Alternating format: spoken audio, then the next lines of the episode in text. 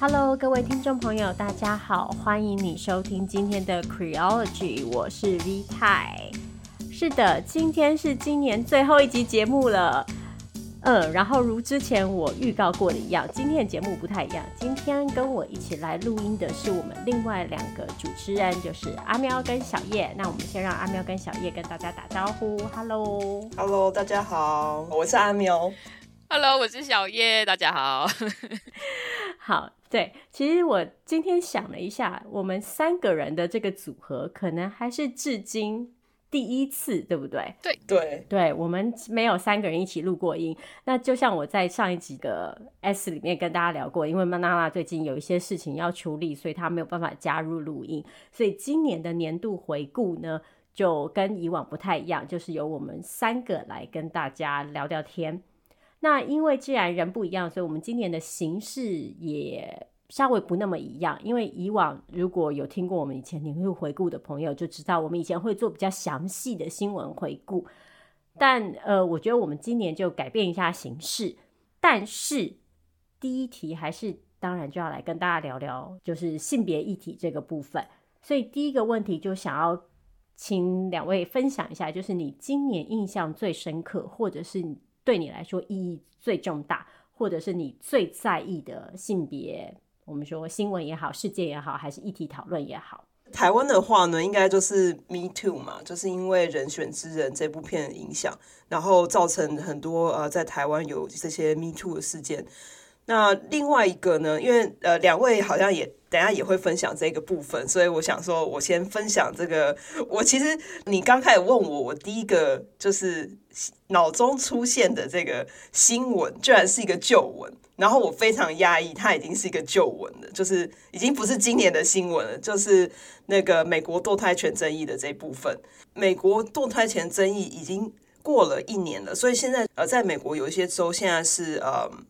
堕胎是非法的，但是比较有趣的是说呢，因为已经过了一年了，所以就开始有一些资料出来，然后大家就开始谈论这些资料。很多就是出来的一些资料，我觉得是蛮，嗯，你可以预见嘛，就是比如说出生率的增加，因为不能堕胎了嘛，出生率当然有增加。那研究有发现说，在美国禁止堕胎的州，出生率增加，这这感觉好像蛮理所当然的。甚至他们有发现，大概有百分之二十五的。可能会选择堕胎的妇女，她们选择怀孕延延到她们足月，然后呃也有在比较，就是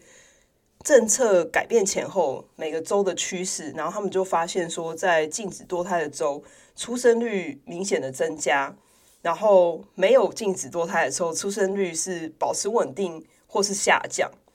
那这个也是我感觉比较可以预见的啦。但是我觉得比较有趣的地方是说，全国堕胎数量反而些微的上升，对，是增加，虽然没有非常多，零点二 percent，可是大家要想哦，在十三个禁止堕胎的州里面。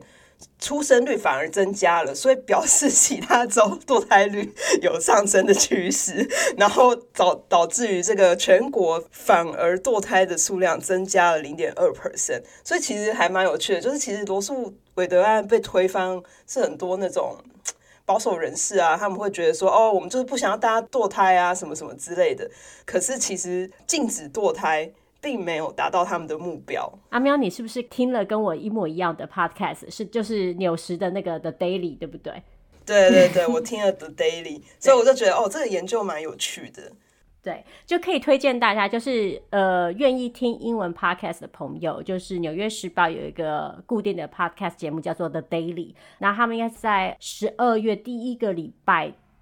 做了一集，就是罗素韦德案被推翻一年之后的回顾。他们就整理了一些统计数据，就像阿喵刚刚跟大家分享的一样，那期节目真的还蛮有趣的，因为他们也讨论过，就是说你从地理趋势看出来，比如说假设一个州它附近的州都禁止堕胎了，那这个州的数字发生了什么变化，或者是一个州的生育率也跟他们旁边的州的堕胎政策有关系，像他们就讲到说，尽管在这十三个禁止堕胎的州当中，出生率都增加了。但出生率增加比较少的那个州，通常就是它隔壁州可能就容许堕胎。我正想要问这个，对对，所以那些数据其实就是呈现出来一个其实还蛮动态的样貌，就大家可以看得到，就是你堕不堕胎这件事情啊，或者说你生不生这件事情，如果反过来讲的话，其实影响的因素是很多的。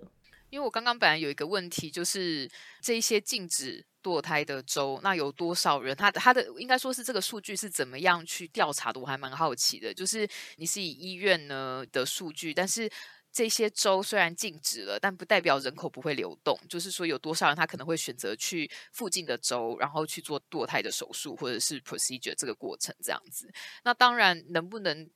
这样子移动，也跟个人所有的资源有关，对很多人而言，其实要要用这样子的方式去有用其他州合法，然后这样子的资源，并不是每个人都可以负担得起的这样子。所以说我刚刚听到数据的时候，我其实蛮好奇的，就是我可以想见说，禁止堕胎的州，那生育率会增加，这样子的一个关系，我可以理解。但是我很好奇，说有多少是去其他州去做的？对对对，对。然后我觉得这个有一点有趣的另外一个部分是，嗯，他们在节目里面也有提到说，就是呃，开始有很多妇女去研究呃不一样的堕胎方式。那有时候有些方法并不是呃合法，就是呃其实都是如果他们是在非法州的话，当然都是非法的。但是可能会是一些比如说像堕胎药啊这一类的，然后反而选择了一些比较危险的堕胎的方法。没错，而且其实我觉得这个数据啊，可能还可以再进一步去拆分说，那所以生育率提升的是哪样的社经跟种族族群？因为我相信这一定也会有差异，就是可能你知道，就像小叶刚刚说的，有资源可以开车到别州去取得这种呃堕胎服务的，或者是他可能资讯管道比较丰富，他知道怎么样透过阿妙刚刚说的那种其他。游走在合法跟非法边缘的这种方式，或者是他有更好的人际网络，可以帮他取得这些他本来没有办法取得的资源，那都会影响。那可能最后就是像大家一开始担心的，最后其实生育率增加，影响最巨大的其实是某一种特定的人口类型。这样我真的很好奇，再过几年之后，看他们的那个 M 型社会有没有那个贫富差距，我真的会很好奇，接下来这几年会怎么样发展。说实在，好，那小叶今年有什么印象特别深刻，或者是特别在意的性别议题吗？我觉得对我来讲最有趣的就是录这些节目的时候，最有趣的一点就是因为其实我们每一个人所在的地点不一样，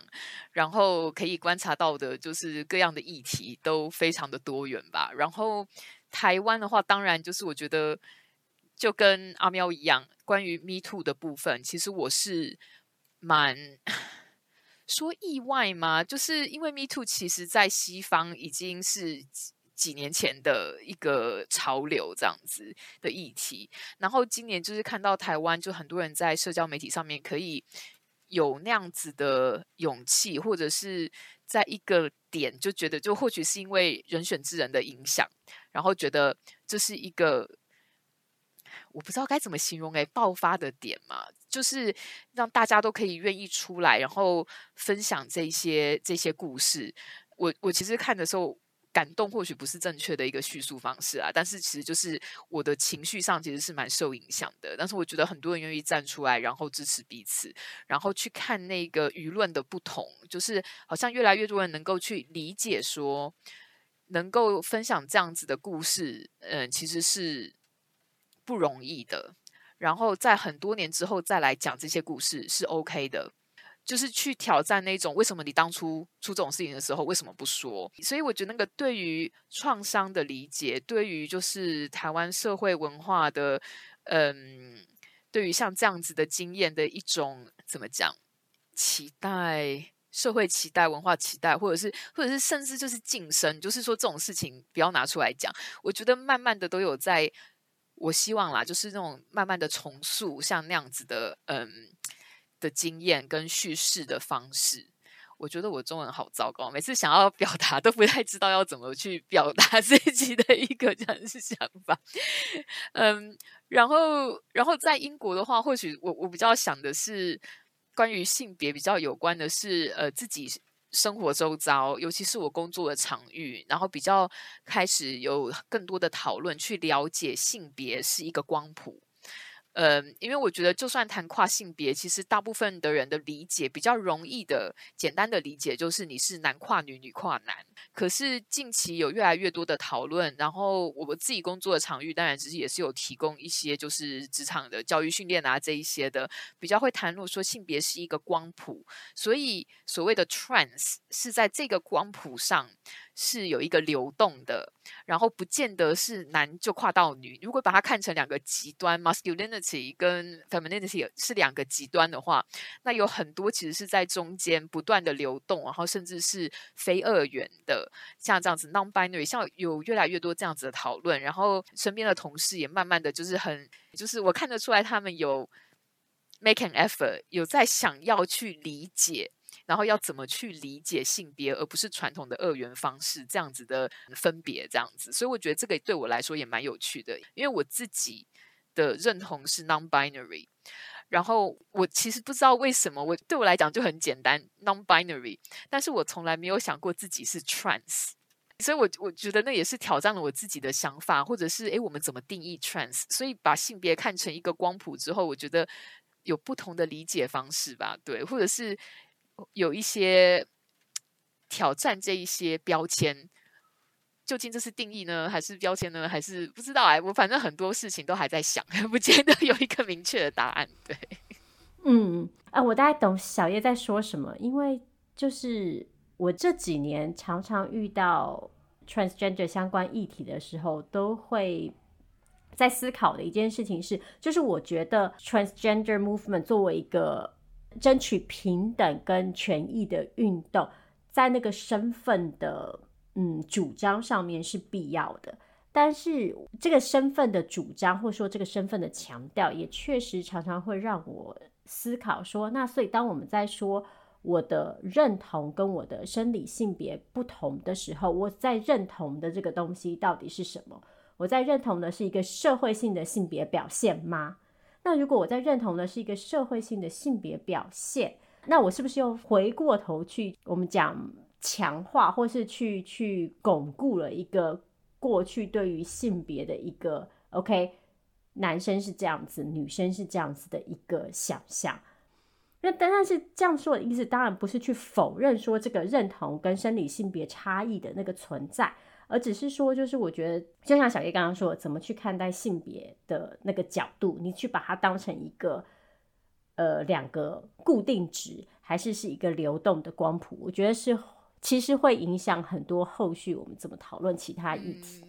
而且我觉得，其实对我来说，所谓的就是谈论跨性别。或是 trans，因为我我觉得这个也是语言上很有趣的部分。那个跨是跨出了什么，然后跨去哪里这样子，对，嗯，然后可是 trans，我觉得或许英文上有各式各样不同的意思，看看你后面加了什么字这样子。那那我其实我另外一个常常有在想的也是，就是作为非异性恋，因为异性恋当然就是。男女对立嘛，但是在讨论非异性恋的不同的性倾向的时候呢，像我有时候非常抗拒的，就是大家把同性恋的关系还是放进了异性恋关系那样子的定义里面。所以有的时候讨论一跟零啊，然后好像就是这个是固定的，这个是没有流动、不会改变的。然后那那种感觉，其实我其实是非常抗拒这样子的定义，或者是觉得这是唯一的一种关系。这样对，嗯。不过我有发现，就是呃，你刚刚讲的这种情况，感觉在台湾这几年越来越呃减少了。就是我的印象是，嗯、比如说在我比较 可能大概十几年前。呃，会有这种很明显的 T 婆分别，然后我发现最近越来越多，就是比如说，呃，如果是两个女生在一起的，可能两个都是长头发，或是呃，就是看起来两个都没有，就是特别的呃所谓的 T 或婆。然后我觉得其实这会是一个趋势，但是我再去认识其他台湾地区以外的亚洲的同志的时候，我有发现这个现象还是存在的。有可能是因为就是台湾应该是亚洲地区在同志平权这部分发展最进步的一个地方。嗯，不过嗯，哎呀，讲到这题就又非得问一个比较敏感的问题，就是那阿喵跟小叶这一年来有 follow 到台湾针对跨性别的讨论吗？包括在免术换证跟公共空间使用这些事情上的争议，还有因为选举要到了，然后现在也有政党就是以反跨性别或者说反对免术换证作为他们的主要政见。我一方面同意阿喵刚刚说的，就是我觉得台湾社会其实对于性别气质这件事情的认识确实是松动了，但是这个主张。在每次我看到跨性别议题讨论的时候，我又觉得自己不能被打肿了，因为 这倒是真的。可是，可是我觉得台湾不是唯一的，就是就是在我的工作场域到现在，在英国还是不断的就是有挑战，就是跨性别，但是好像光这样讲，好像非常的模棱两可。其实，其实就是我嗯，在我工作场域有非常多是生理女性。然后，关于讨论空间，例如说就是厕所，然后用性别划分厕所，或者是非性别划分的厕所这个空间的部分呢，我想在台湾也是有类似的就是这样子的讨论，就是有非常多生理女性，因为感觉上会对由男跨女。的跨性别者感觉不安全，然后很怕像他们这样子的空间，他们预设会是一个所谓的女性厕所，应该是对女性安全的这样空间的的一种恐惧。我觉得那个是我可以理解，嗯，但是同样的，我觉得那样子的讨论往往也稍微忽略了，就是这一些人也是 vulnerable，就是怎么讲？快救我的中文！快把 比较呃比较弱势的，对，对没错，对对，我也觉得，就就是我觉得有时候语言其实是很很困难的。就算我用了 vulnerable 这个词，我有时候就觉得这样子，我是不是剥夺了他们的 agency？就是如果我这样叙述，所以所以我常常就是。无论是中文跟英文，都觉得自己语言上非常的欠缺，嗯，不知道怎么样去形容。但是，但是我的意思就是说，非常多跨性别人其实是在生活中面对了相当多各式各样的歧视。然后，我常常比较个人的希望是，我们为什么不去想一想我们共同有的这一些比较。不好的经验，然后去想我们怎么支持彼此。嗯，往往因为有一些恐惧跟预设，然后我们就跳进了那样子的一个框架，然后去预设说啊，这样子对我来讲是非常不安全的一个情境。这样子，对，嗯，对。然后，因为你们现在在讨论这个呃跨性别这一部分，我想要讲一个，就是可能你们比较不熟悉的最近出现的一个。呃，也算是事件吧，就不知道大家有没有听过那个 Grasshopper Conference，这是一个就是给呃科技业的女性参加，我现在打括弧哦，女性参加的一个呃一个 conference 这样子，他们主要就是为了鼓励女性加入科技业嘛。那当然在报名的时候，他不会说哦，这他是欢迎就是 non-binary 加入的。所以他不会说哦，就是在报名的时候说哦，你是你的性别是什么，或者你的认同是什么，反正你报名了就买票。但是因为今年就是科技业有非常多裁员，然后呃很多人找不到工作，所以变得很这个 conference 有一点奇妙，发生了一件事情，就是这个 conference 有非常多的生理男性参加。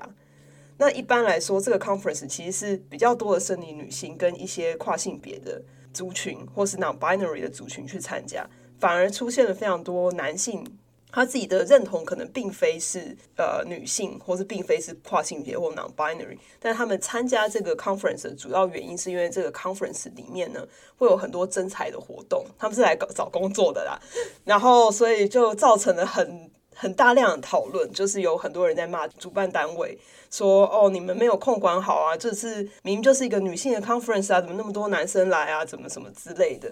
然后我就觉得很好玩，就是想说，那这样子主办单位有点为难，难道要那个 每每一个进来的人都要验就查明验证身份？那要怎么查明验证身份呢？所以我就觉得啊，主办单位也是有点可怜，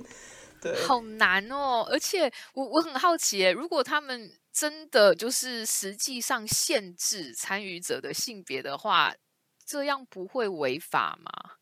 哎，这题真的好困难哦，因为就是我也可以理解，完全可以理解，就是这样子的一个 conference，它的原始目的是因为科技业过去是对女性相对不友善的，所以他们希望创造一个友善的空间，为以往比较边缘的女性群体或者是性少数群体来达到培力的作用。对，但是现在很显然，就是因为其他的外部因素。导致有一群原本不属于这个群体的人，就是所谓的生理男性，他们也觉得自己成为了弱势，而需要这样子的资源的培力。那这种时候，到底是要从哪一个角度去切入，确实是一个非常困难的问题耶。对，所以我在想，就是主办方单位可能也没有办法做什么，只能被骂。但我觉得这个事件真的是非常好的反映出来，就是性别的问题，很多时候跟其他的身份因素是脱不了干系的。就是让我扯一个比较远的，因为这一题原本是在问说大家印象比较深刻或今年比较在意的性别议题讨论嘛。那其实我最近最在意的事情是针对就是以巴冲突。哎，其实光是“以巴冲突”这四个字，我要怎么说，我都对这个真的很犹豫。但我们我巴以冲突，我我我们先暂时用“以巴冲突”这个词，但是我要跟大家说，我不是很满意这个词哈。好，那最近当然可能有不少朋友知道，就最近很争议的议题，就是在这两个月的武装暴力当中，可能发生的性暴力问题。然后现在基本上就是以色列政府跟人权团体指控说，哈马斯从呃十月七号入侵，就是对对以色列发动攻击以来，包括当天以及包括之后对被绑架的人质都有都有实施性暴力。那虽然目前为止并没有幸存者的出面发声。但是以色列政府是指出说，他们有搜集到非常多，包括目击者，包括后来为人质，还有当天为受伤的民众治疗的医生的证词，这样子。那我要说的事情是，这件事情对我来说，之所以让我看得非常的痛苦，然后感到非常艰难的原因，是因为一个很直观，然后也没有错误的一个反应是去谴责哈马斯。就说你不应该对女性有这样子的行为，而我完全百分之一百同意。但是一个危险的方向就是，有些人可能会从此出发，就去说，所以你看，其实呃，极端宗教团体或者甚至是就信仰特定宗教的社群，他们因为对女性的权益比较不重视，所以他们特别会产生这种对女性的暴力跟压迫。然后，甚至这个原因可能就会成为另外一些所谓打个刮胡，西方进步国家对于这些群体的嗯侵略、管制、教育、限制、制裁等等等等等等的原因。但是，嗯，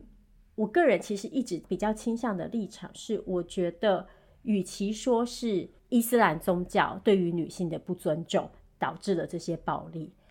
更正确的说法，应该是在一个动荡的社会，或者是在一个社会政治经济不稳定，然后在武装冲突发生的这种一种嗯极端的情形下，女性常常会成为最弱势的那一端，然后成为受害的族群。就是这是一个嗯，这与其说是一个宗教的问题，不如说是一个整个社会设定下女性。从一开始就被放在权力弱势，然后最后导致的悲哀结果，所以我就会觉得，如果说大家只去回去看说，呀，对，伊斯兰宗教就是很糟糕，就是不尊重女性，我觉得不是一个完整，甚至可能是一个有点有点错误的方向，因为最终要看见的是，当女性持续在父权社会里成为那个没有权利的，然后那个被压迫的一方，然后。尤其是在这个民族国家框架下，女性的身体常常被视为一种征服的对象嘛，因为这是一个就是男人之间的战争，最后就会以谁可以取得对方的女人作为一种象征嘛。所以，如果我们不去看到这个背后的根本原因，然后只去说啊，所以伊斯兰宗教就是有错，我觉得是太短促的一个想法。就像讲回比较轻松，就是刚刚阿喵讲的那 conference 的问题，我们也可以很简单的去说，哎呀，这些男人怎么可以占这种便宜？但是问题是，这些男人为什么要去占这个便宜？也是因为就是他们在他们的生活里遇到了某一些他们可能暂时难以处理的挫折。所以我觉得我这一年来就是最大的纠结，几乎在每一个议题上最大的纠结，就是这种各种身份之间造成的一种交织，然后这些交织最后导致的各种弱势里又有弱势，然后弱势欺压弱势的这种情况。V 太，你刚刚在说的时候，我一直在想，我觉得对我来讲，那个关键字是父权社会。因为我个人的理解跟经验当中，我发现不管是哪一个宗教，如果你去看它的架构，你去看它就是在不同的脉络里面，如果是一个父权的领导，或者是所谓的父权就是权力嘛，那个 power 的话，我觉得很多宗教都可以被批评，因为它这个架构里面的性别歧视而被批评。我今年九月才去梵蒂冈一趟，然后我在梵蒂冈所看到的就是各式各样的那种财富啊，然后什么的，就是我尊重个人信仰，可是当我看到像这样子的财富，跟我想到天主教里面的架构，然后是什么样的人可以成为人神职人员，是有权力的神职人员的时候，其实对我来讲就是那个所谓的父权。那所以我觉得那个光是批判某一个宗教，然后像这样子的 case，我们就是提到的是伊斯兰教。我觉得其实那个是一种对我来说啦，就是西方社会对于这样子的批判的时候，是几乎是一个借口，几乎是一个就是由西方社会的角度去去批判一个不同的宗教。所以那个父权，那个父跟那个权，对我来说真的是就是关键字。然后另外一个我常常在想的也是，就是性暴力其实它是一种权力的表征，它是一个施加者的一个权力的表征。所以当然就是在这样子的情况下，我们看到非常非常多案例是女性受暴，但是同样的，我们也可以看到在不同的社会情境下，为什么有呃男同性恋者也是会遭受性暴力。然后，或者是有很多人，他的，例如说跨性别者，他跟他的生理性别是不同的人，他表现出来的这样子的性别的嗯展演，跟社会期待不同的时候，他们比较容易被攻击，然后遭受暴力。那这是另外一个，就是我一直在想的，一个是父，一个是权，这样子。确实，对，所以，哎呀，我就有时候讨论性别议题的时候啊。以前常听到一个反驳是不要什么都推给父权社会，但我每次遇到这种反驳，我都会想要回应说：但我们就是活在一个父权社会里啊！那你 那不去讨论父权，不是反而就是去忽略房间里的大象吗？对啊，常常跟大家讨论起来的时候，就是这种关于社会不平等啊，然后各式各样的歧视啊，大概最后都是。讨论出来，就是那最后那个结论，就是父权社会跟资本主义，嗯、大概就是这样。没错，对啊，我就是我，我也是觉得，我每一次不管讨论到什么问题，最后好像结论都是对，在一个在一个父权社会的资本主义社会底下，其实真的决定了很多我们当代的，不管是劳动市场的互动，还是私人领域的互动，其实。都有很大的影响，都跟这个就是脱不了干系啊。对，好，那讲了一些沉重的议题，我们下一题换一个比较轻松一点的主题。突然觉得气氛就沉闷了起来啊。嗯，我们应该是去年的时候，我跟娜娜也有稍微跟大家分享一些跟性别相关的，譬如说书籍也好啊，或者是影视作品也好。所以今年也来问问阿喵跟小叶有没有。什么也不一定要跟性别相关，但是或者是跟性别有关的，就是影视作品或是书籍，是你今年看了你很喜欢，然后你想要推荐给大家的。小叶先好了，阿喵看过我的大纲就知道呢。我其实看到 V 太呢，就是出这一题的时候呢，其实我很认真的想一下，我过去一年到底都在 都在做什么。就是诶，我书是有看几本嘛？诶，我电视是有看多少嘛？这样子对。可是或许等一下我们会会谈到这个部分，就是其实因为过去这一年啊，其实不止一年，过去这几年，因为我自己健康的关系，我觉得人生中有非常多就是可以。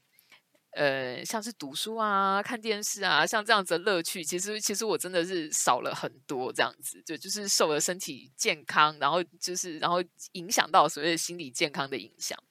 嗯，所以所以很有趣，我想到说我其实过去一年就是读过我觉得最有趣的书，其实是一是一个学术作品这样子，然后它是一个就是嗯。叫什么 Collective Volume，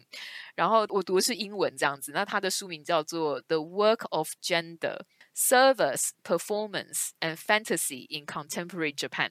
我因为就是过去几年啊，就是换了工作，然后终于有时间可以重新看漫画了。然后对于日本的，就是漫画啊、动画里面所所嗯叙述的性别关系，就特别有兴趣。然后所以有机会的时候呢，就是这本书就是嗯出版社那时候在找人写 review，然后我就很快乐，就说好好好，我要来我要来读。然后我想我很好奇这样子。那所以它其实是一个就是一本学术的书，然后里面有好几个不同的研究，然后所以每一篇都是。一篇论文这样子，然后在探讨的就是当代日本，然后在不同的服务业，也包含了就是非常类似性服务业的这个产业呢，就是里面的性别关系。那里面当然也有所谓的就是 gay bar，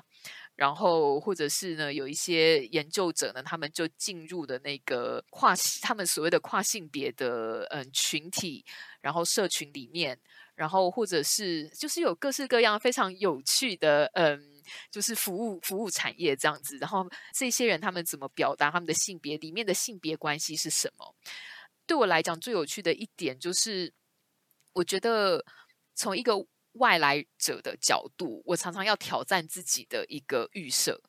所以，当然我对日本。有我自己的一个非常单方面的理解跟想象，但是在看这些学术论文的时候，你就可以发现说，当然就是学术，你要看它的脉络，这个文化的脉络，这个社会的脉络。那你一旦了解了当地的法律、社会文化脉络之后，你就不会很难去想象为什么。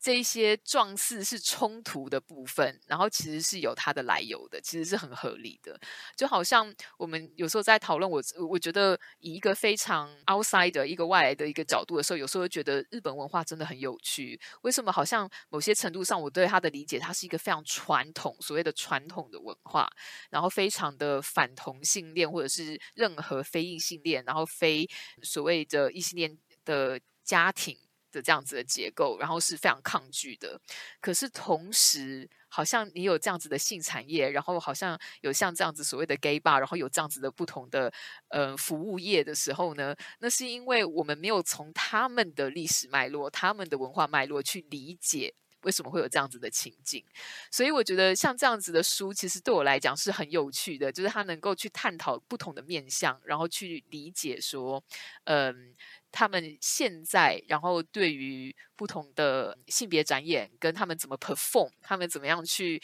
在工作的场域上去表达他们的性别，其实是非常有趣的这样子。对，所以是英文书，是学术书，但是非常推荐大家，而且是这些这些研究者真的把自己放进了那样子的场域，去成为很多他们是直接在那边工作，所以等于是他们就是用研究者，但是同时也是亲身在那边体验的那样子的角度去写的，这样。对，嗯，诶，我有个疑问，所以那些研究者也是呃日本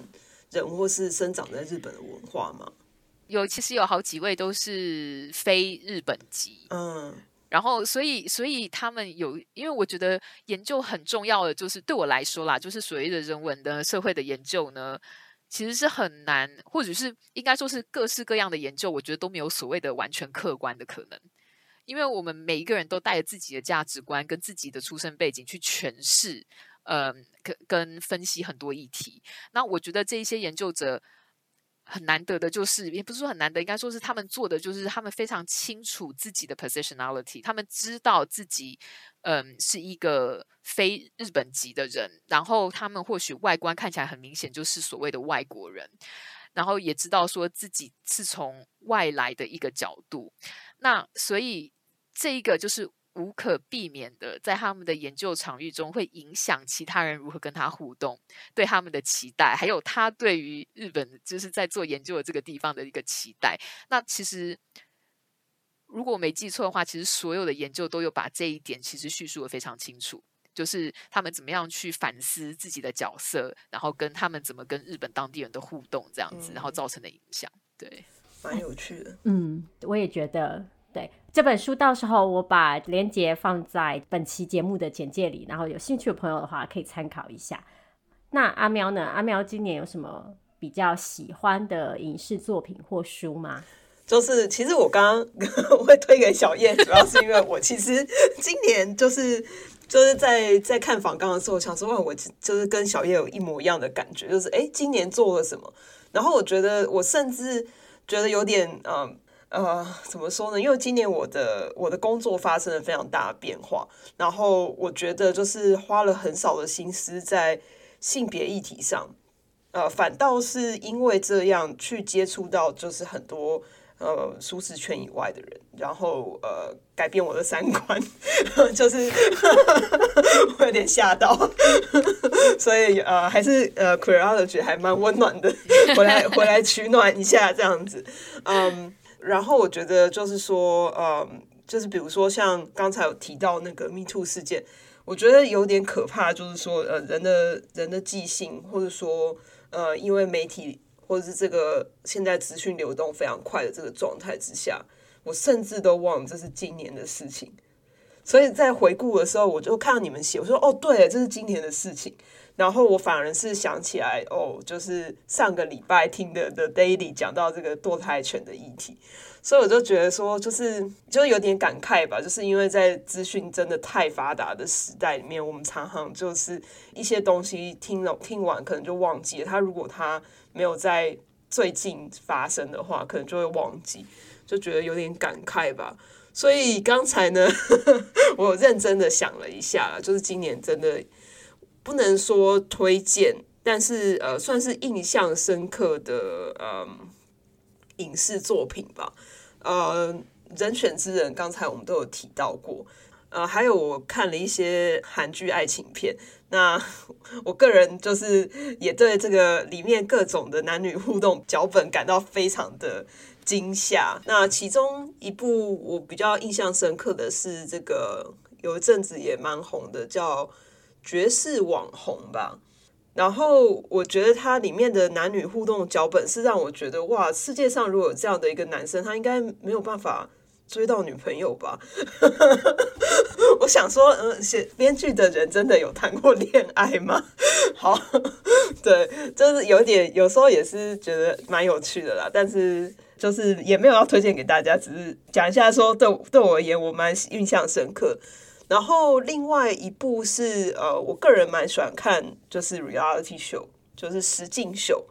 今年呃有一个实境秀叫 The Ultimatum Queer Love。那我觉得它有趣的地方是，这个呃实境秀其实它已经是一样的主题，然后找了不同的人来参加这个实境秀很多次，然后主要都是以男女为主。那它的这个剧情主要是说，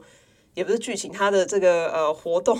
不知道，就是找了一大堆嗯情侣来，那这些情侣他们都是卡在一个状态，是说其中一个人要跟另外一个人求婚，但是另外一个人还不想结婚，然后他们就在这个 reality show 里面大乱斗这样子。总而言之呢，今年有了一个呃这个女同志的版本，然后当然就是作为女同志一定要看，但是看完以后又再度的就是。让我的那个三观又被各种的挑战，对，反正总而言之呢，就是 呃，也也许可以这么总结，就是今年就是我的三观被各种挑战的这个一年。然后我推荐的剧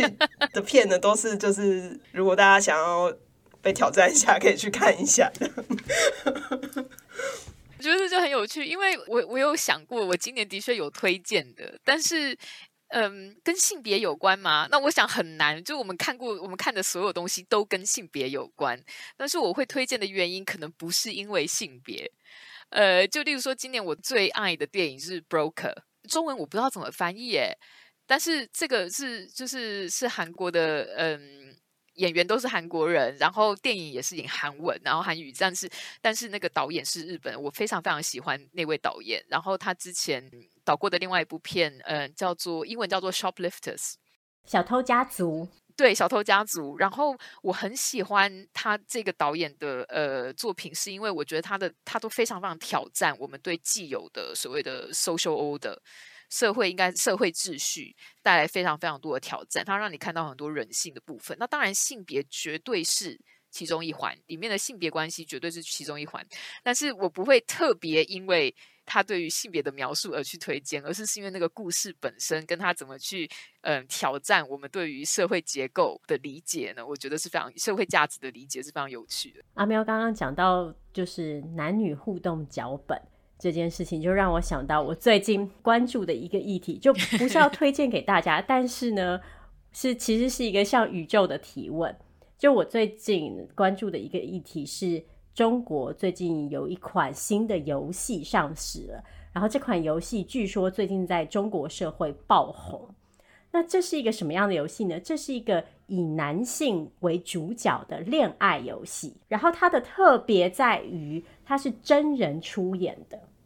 哈，对，所以他是一个，就是如果你是玩家，你就是这个男主角，然后你会同时和六个女性互动。那这个六个女性当然都是外形非常的姣好的，但是她们代表了一些不同类型的女性，就是她们有不同的性格、不同的工作。然后如果没记错的话，其中有一个角色还是一个单亲妈妈。然后有的女性比较强势，有的女性是比较。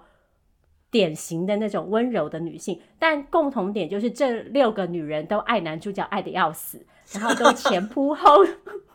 都前仆后继的愿意为男主角付出，然后男主角就要在这六个人当中选择，就是这是一个很典型的恋爱游嘛。那以往也没有缺少这样子，但是这个游戏做了一个特点，就是说它这个六个女主角都是由真人扮演的。就他们是由演员去扮演这个角色，这个真人扮演的过程当中，当然就又带来一种一方面一种真实感，二方面就是，嗯，它达成一个很有趣的效果，叫做延长快乐。就是你离开游戏之后，玩家还是可以透过继续去追踪这些演员，不管是以他们作为扮演者，还是他们作为演员本身，然后继续去追星。嗯嗯。嗯但总之，因为那个游戏就描述了一个非常传统的，或者是说一个非常符合异性恋男性传统想象的一个性别互动，然后就让我觉得，哎，这个游戏是不是有点太不二十一世纪了？但是，但是很显然，它很受欢迎的原因，是因为据说有非常多的男性玩家觉得他们在这个游戏里。抚平了他们在现实生活当中所遭遇到的各种在情感生活上面的挫折，然后他们透过了这个微小的金钱付出，重新感受到了所谓纯爱的一种嗯美好。小月现在已经笑到，就是他忍不住，对，对不起。我我就是我脑海里有好多好多好多 问题，但是其实我们是不是最近才有一个就是对话，就是关于纯爱，就是特别标记一下所谓的纯爱，像这样子这个议题，到底纯爱存不存在这件事情？呃，我们是不是最近才有讨论过？就是其实我就一方面就是很好奇，所以所以像这样子的游戏，它的。它的主要的就是玩家，就是群体是异性恋男性，应该是，但是有没有女性玩家去玩，我也很好奇，所以这就是我的提问。就如果我们的听众朋友里有任何朋友有玩过这个游戏，或是你是这个游戏的粉丝，非常欢迎你来跟我分享你的经验跟感想，我真的是太好奇了。而 且而且，刚刚让我有一点不太确定的是，你说的这个 extended，这个这个就是。关于就是玩游戏的这个乐趣，或者是这个延伸的部分，因为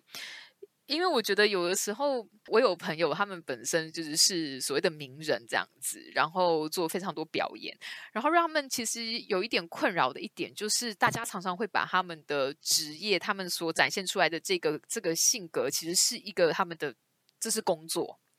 但是往往呢。一般的大众会把这个工作投射到他个人身上，然后就预设说这个就是你的个性，这个就是所以我好像跟你很熟的那一种一个想象，所以他们常常会有陌生人就是会去找他们啊，就跟他们好像很友好这个样子。可是对我的朋友们来说，这个是那个是工作。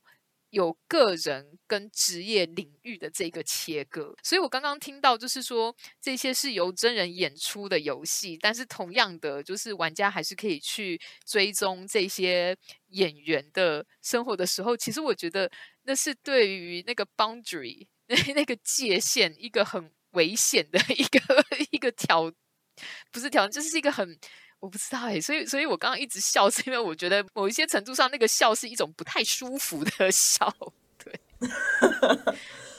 不过我觉得就是，嗯，小叶刚刚就是有提到说这种距离的关系，然后刚才呃 V 太讲到他们在线下就是在追这些嗯游戏里面的主角女主角们。我大概可以理解，因为我就是这是一个我觉得在呃中国大陆非常特有的追星文化。然后呃，这其实呢，作为一个表演者，他们是其实是希望这件事情发生的，甚至他们会呃想办法让所有的粉丝觉得跟他很亲近，但是又要保持那一种距离，并且维持他所谓的人设。因为就是他的粉丝就是因为这样才会花钱，或是在追踪他嘛，或是呃继续购买就是周边商品啊等等之类的，所以他们其实是很希望这件事情发生，我是这样觉得啦，就是跟你遇到的表演者有一点不太一样。我我可以理解，对，所以我觉得说就是那个是人设，可是我很好奇有多少就是这些演员本身，他是很享受这样子的人设跟他所带来的一些利益吧，然后或或者是说他们只是必须要表达出来。我当然知道有时候这是很复杂的，不见得就是 either or 这样子黑白的关系，对，但是我真的是很好奇。这些演员的 感感受跟想法，然后还有像你说的玩家，我们有没有就是非非异性恋男性，就是生理男性的玩家，然后玩这款游戏，然后觉得它吸引的点在哪里？对对，这款游戏叫做《完蛋，我被美女包围了》，所以如果有朋友有兴趣的话，我不确定他有没有那个好直白。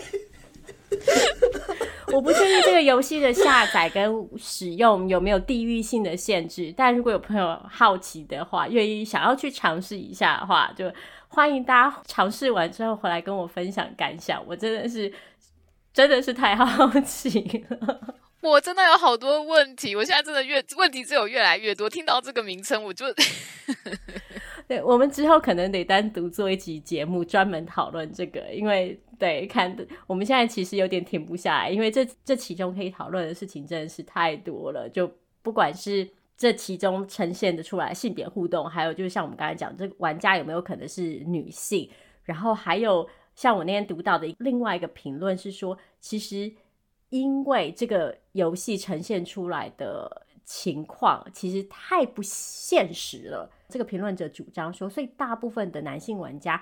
基本上都是把它当成一个乌托邦的寄托，而不会真的去想象说这就是现实当中会发生的事情。所以反而那个现实跟想象的断裂是特别清晰的。但我有点怀疑这件事情，因因为我自己比较倾向于这样子的一种文化脚本，反而会强化，就是我们去相信说，对，女性就应该作为。满足男性情感需求的一个服务提供者，所以我自己对这样子的游戏还是比较持保留态度了。但是这样的游戏到底其中有没有可能产生出其他的性别能动性？我觉得好像也不能排除。所以，对，再一次的，如果有朋友有任何的经验、任何的想法，欢迎写信来跟我们说。我觉得光是标题就已经很有趣了。我我是我是认真的，就是。完蛋，这个完蛋是真的 bad news，就是的完蛋，还是一种很享受的一个完蛋？因为总感觉就是好像被这么多喜欢自己的人包围，那我们到底最终目标是一对一的那样子的关系呢？还是呃，anyway，这 真的真的是有太多可以讨论了，对，还是先不要好了，对。不然就没完没了了。对，真的需要专题讨论。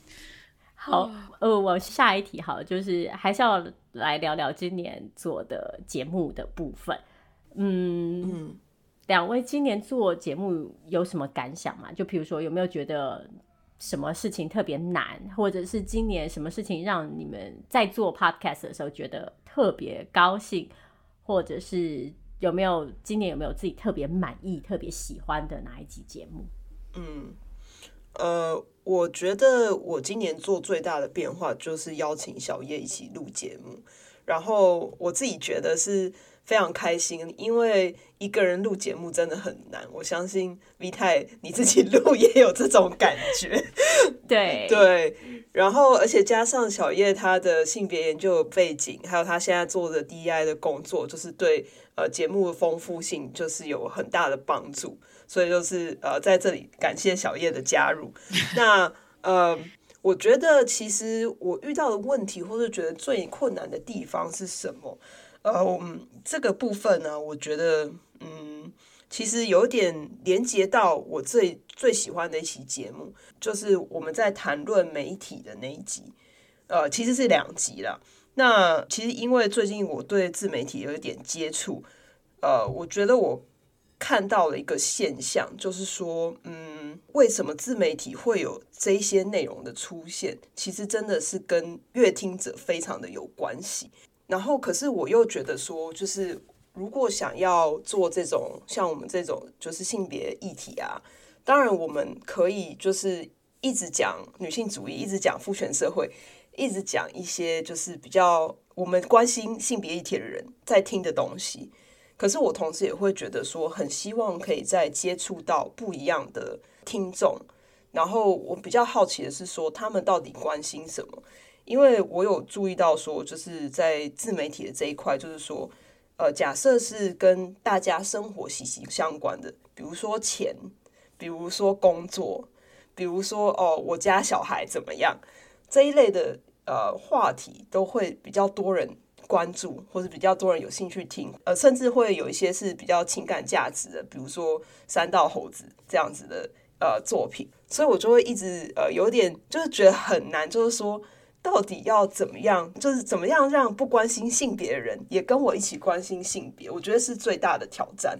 然后，呃，V 太的榜刚有有写说有没有推荐什么 podcast 节目？然后我一一时之间也想不出来。但是因为刚才 V 太讲到了，就是 The Daily 是一个我会固定收听的节目。那主要是因为我觉得它有很多。嗯，蛮有趣的新闻，然后它的时长也没有很长，所以就很容易就把它收听完了。但是它是就是英文的，我是觉得还是可以收听一下，因为我觉得不会太难懂啊。嗯，小叶是今年年初加入的，对不对？好像是，还是阿喵访谈？是不是去去年年底的事情吗？时间真的不知道怎么过，就是对，所以对我来说，其实我也是要很感谢阿喵跟就是 Queerology 的各位，因为有的时候谈论这些议题，自己想是没有用的，就是自己想有它的价值，可是我觉得有更多的时候，尤其是做平等这一块，然后跟多元这一块，一定是要有对话。才能够去了解各式各样不同的角度，各式各样不同的生活经验。我觉得那个是会让自己的思考跟想法更丰富的的一个方式。就是你要有跟不同的人去对话，并不是一件简单的事情。尤其是有些人就是完全价值观跟我相反的时候，我觉得那个对话是非常非常困难的。但是我觉得。对我来说，就是加入了 Queerology，能够有这样子对话。一方面，好像我又找到了另外一个能够互相支持的群体。然后，另外一个就是，真的是那个。想法就是要互相这样子谈才会有火花，然后聊起来的时候才发现说，哦，对对对，我还没有想过这一块这样子，所以对我来说真的就是非常开心的一件事情。然后刚刚阿喵提到的就是有什么样的议题，然后让大家有更多兴趣，因为我对文化非常有兴趣，尤其是不同的文化、不同的故事，所以我常常会在想说，有什么样的我有兴趣的题材也跟性别有关，然后是可以可以一起聊的，但是跟我。就是我自己的工作也是一样，我会发现有的时候谈论像这样子的议题，每一次会来听的，每次会来参加活动的，都是同一群人。可是或许是那一些我们从来没有看过的人，他们是最需要我们，我们是最希望他们会来讨论，然后会来参与这些活动，然后一起去互相交流，然后去想说我们怎么样可以一起就是改变。比较宽广的文化跟社会这样子，我我我真的觉得那是一个很困难的点，所以我是在想说，或许这一点我们也可以请我们的听众帮忙，就是如果他们的生活中就是跟朋友的互动，有什么样的议题是特别可以引起大家的关注的，然后会有兴趣的，因为对我来说，有的时候其实我们真的是闲聊，可是总是有什么样的议题真的就是非常有趣，然后性别。是一部分，但是不是唯一的一个题材，这样子。对，我觉得，我觉得真的非常有趣，对啊。然后另外一个困难的点就是，这是 这是我的 confession，就是我 这阿喵跟 V 太或许知道，我这个我这个人平常其实是不太听 podcast 的。可是因为现在就是自己在录了，所以就是当然会去听一些，就是诶其他人怎么做节目啊，然后嗯，会是什么样的议题这样子，所以对我来说蛮有趣的。今年我就听的，因为我对 BL 也非常有兴趣，然后我觉得我觉得 BL 给我一种很有趣的感觉，就是当然是一方面也是里面的性别的关系，然后跟嗯性。认同性倾向各式各样，然后社会文化的架构各式各样不同的关系，然后去探讨这样子。但是另外一方面，也是我很好奇的所谓的读者群，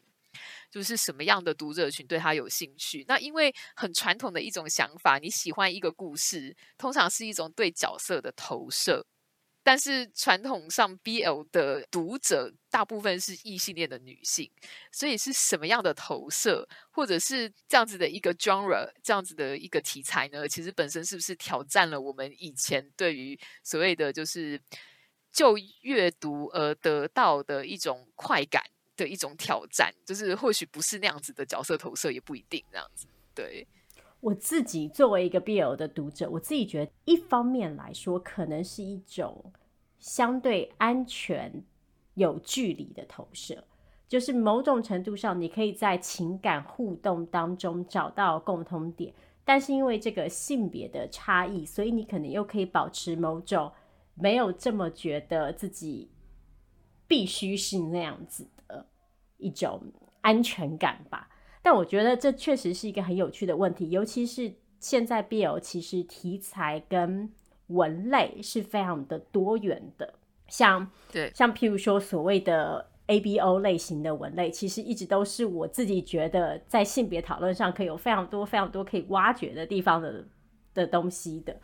对，所以真的，嗯，我们我们可以来讨论，就也许明年我们多做几集跟 BL 相关的节目。就这件事情，我已经说了两年了，至今始终都没有做。我明年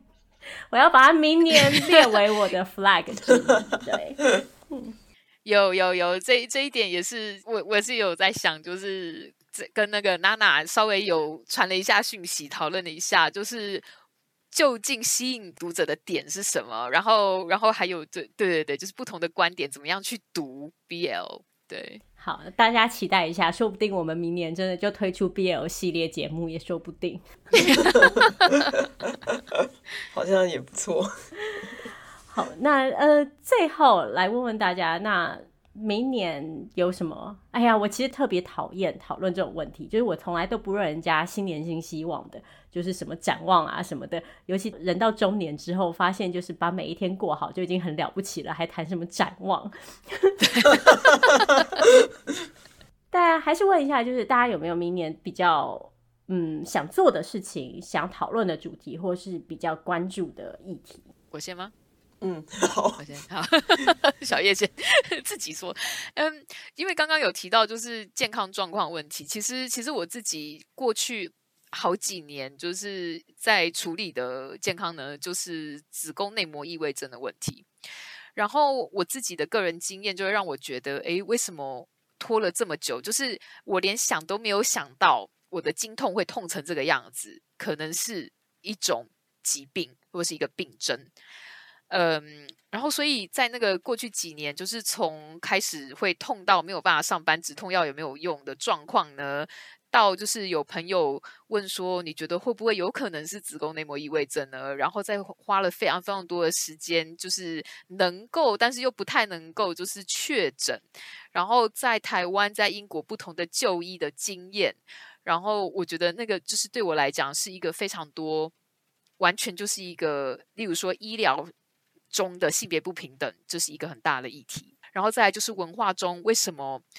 我从来没有意识到说这有可能是一个病症，然后也是对于很多生理女性，好像经痛这件事情是理所当然的，本来就会痛，你就是要忍过去就好了，这样子。然后有有有这样子的一个问题，因为他就让我想到，呃，好几年前我朋友曾经问我说，英国有没有就是生理假这种东西？然后在我回头去思考这样子的问题的时候，我就会觉得，如果他已经痛到我们是想要去。认为应该要休假的话，为什么我们想的是这个痛是理所当然的？然后为什么我们没有休假，而不是去想说这个痛是不正常的？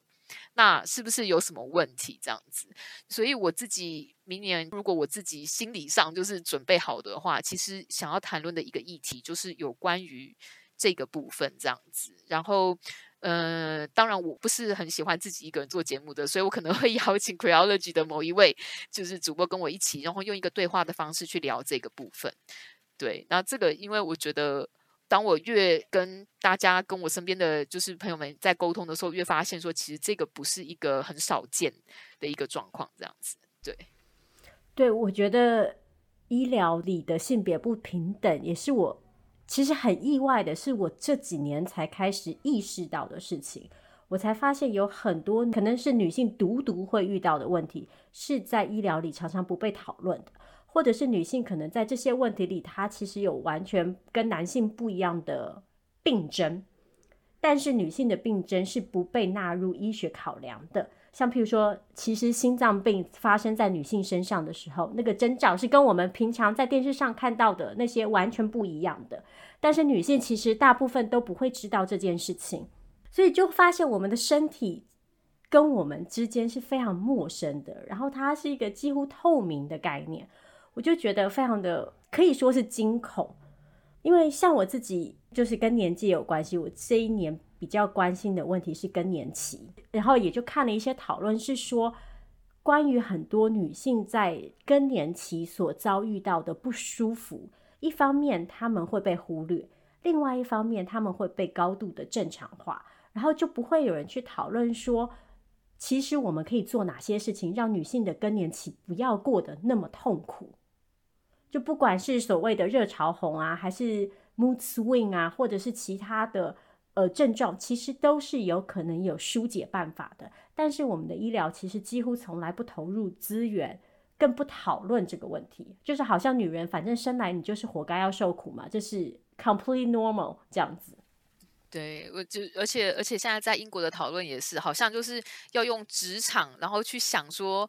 你你有五十。他的人，然后会可自己的你，就是在工作会经历过这样的事情，所以我们应该要在乎。我就觉得，为什么需要用工作跟职场的比例，然后去去 justify，去去好像好像我们非得要用这样子的方式才能够正当的去讨论这个议题？就是为什么我们之前从来都不 care？然后另外一个讲到这个，就是像我刚好提到，我在台湾跟英国就医，我觉得那个在文化上怎么去看待？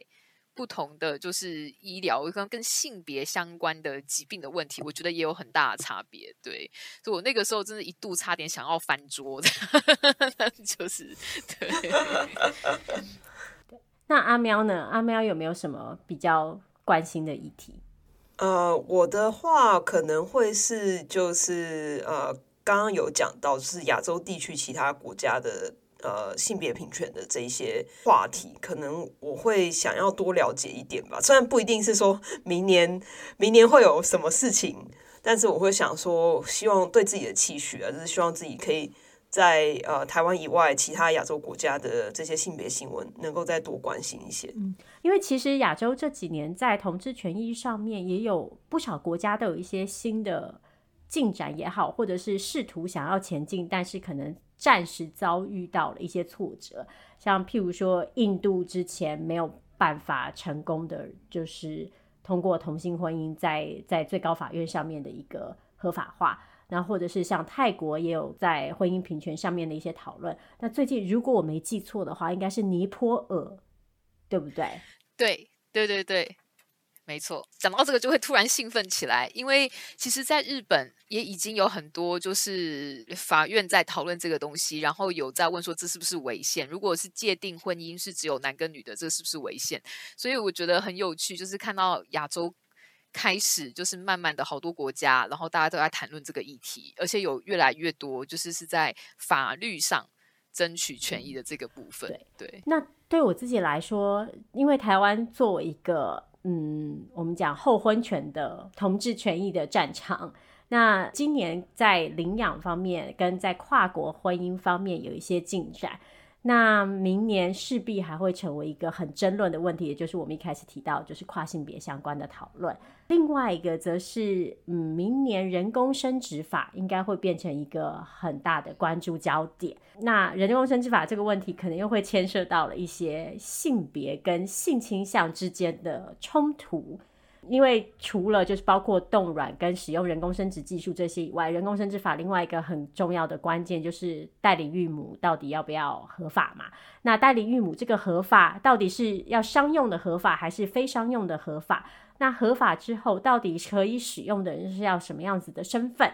这都需要很多的讨论。那你在怎么样的情况下可以避免就是成为孕母的身体不被遭遇到剥削，又可以顾及各个群体的平等，然后甚至一个最根本的问题就是，想要有一个跟自己在血缘上有关系的孩子，到底是不是一个基本的人权？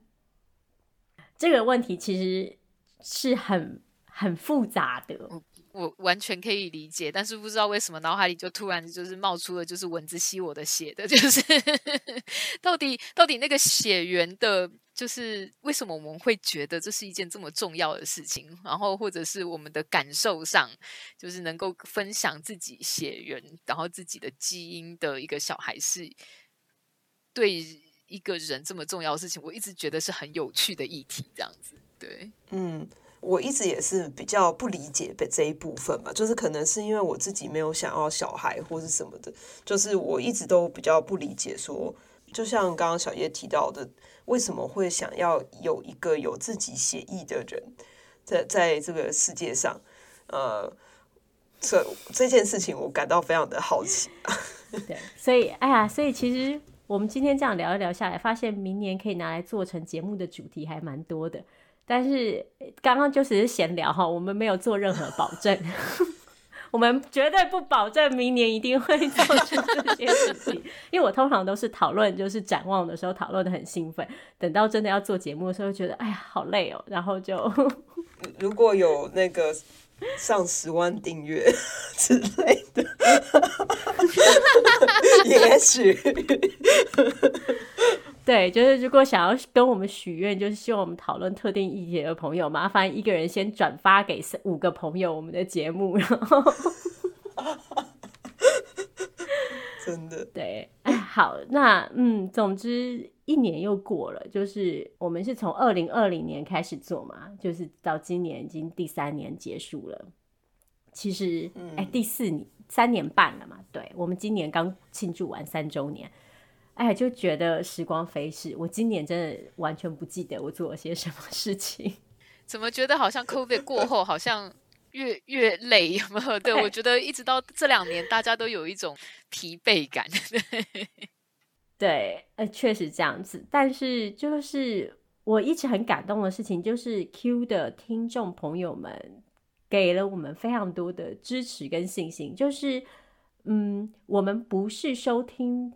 群众人数非常高的节目，但是我们每一集节目的收听率都很接近，就是我们的听众展现出了一种我自己非常就是觉得非常感人的一种黏着度，然后就是大家都会固定的每一周、每两周就回来看看我们这个礼拜又想要跟大家聊什么话题，然后这个怎么讲？这个就是不离不弃啊！就对我来说，真的是一个非常非常大的精神动力。非常感谢，对对，真的是非常非常感谢大家。好，那其实今天节目聊到这里，时间也差不多了。嗯，因为这是今年最后一集节目了，那就祝大家有一个嗯美好的年末，然后希望新的一年大家也都可以继续的健康、平安、快乐、幸福。新年快乐，新年快乐。好，那希望大家明年也要继续听 Creology 的节目。那我们就明年再见喽，大家拜拜，拜拜，拜拜。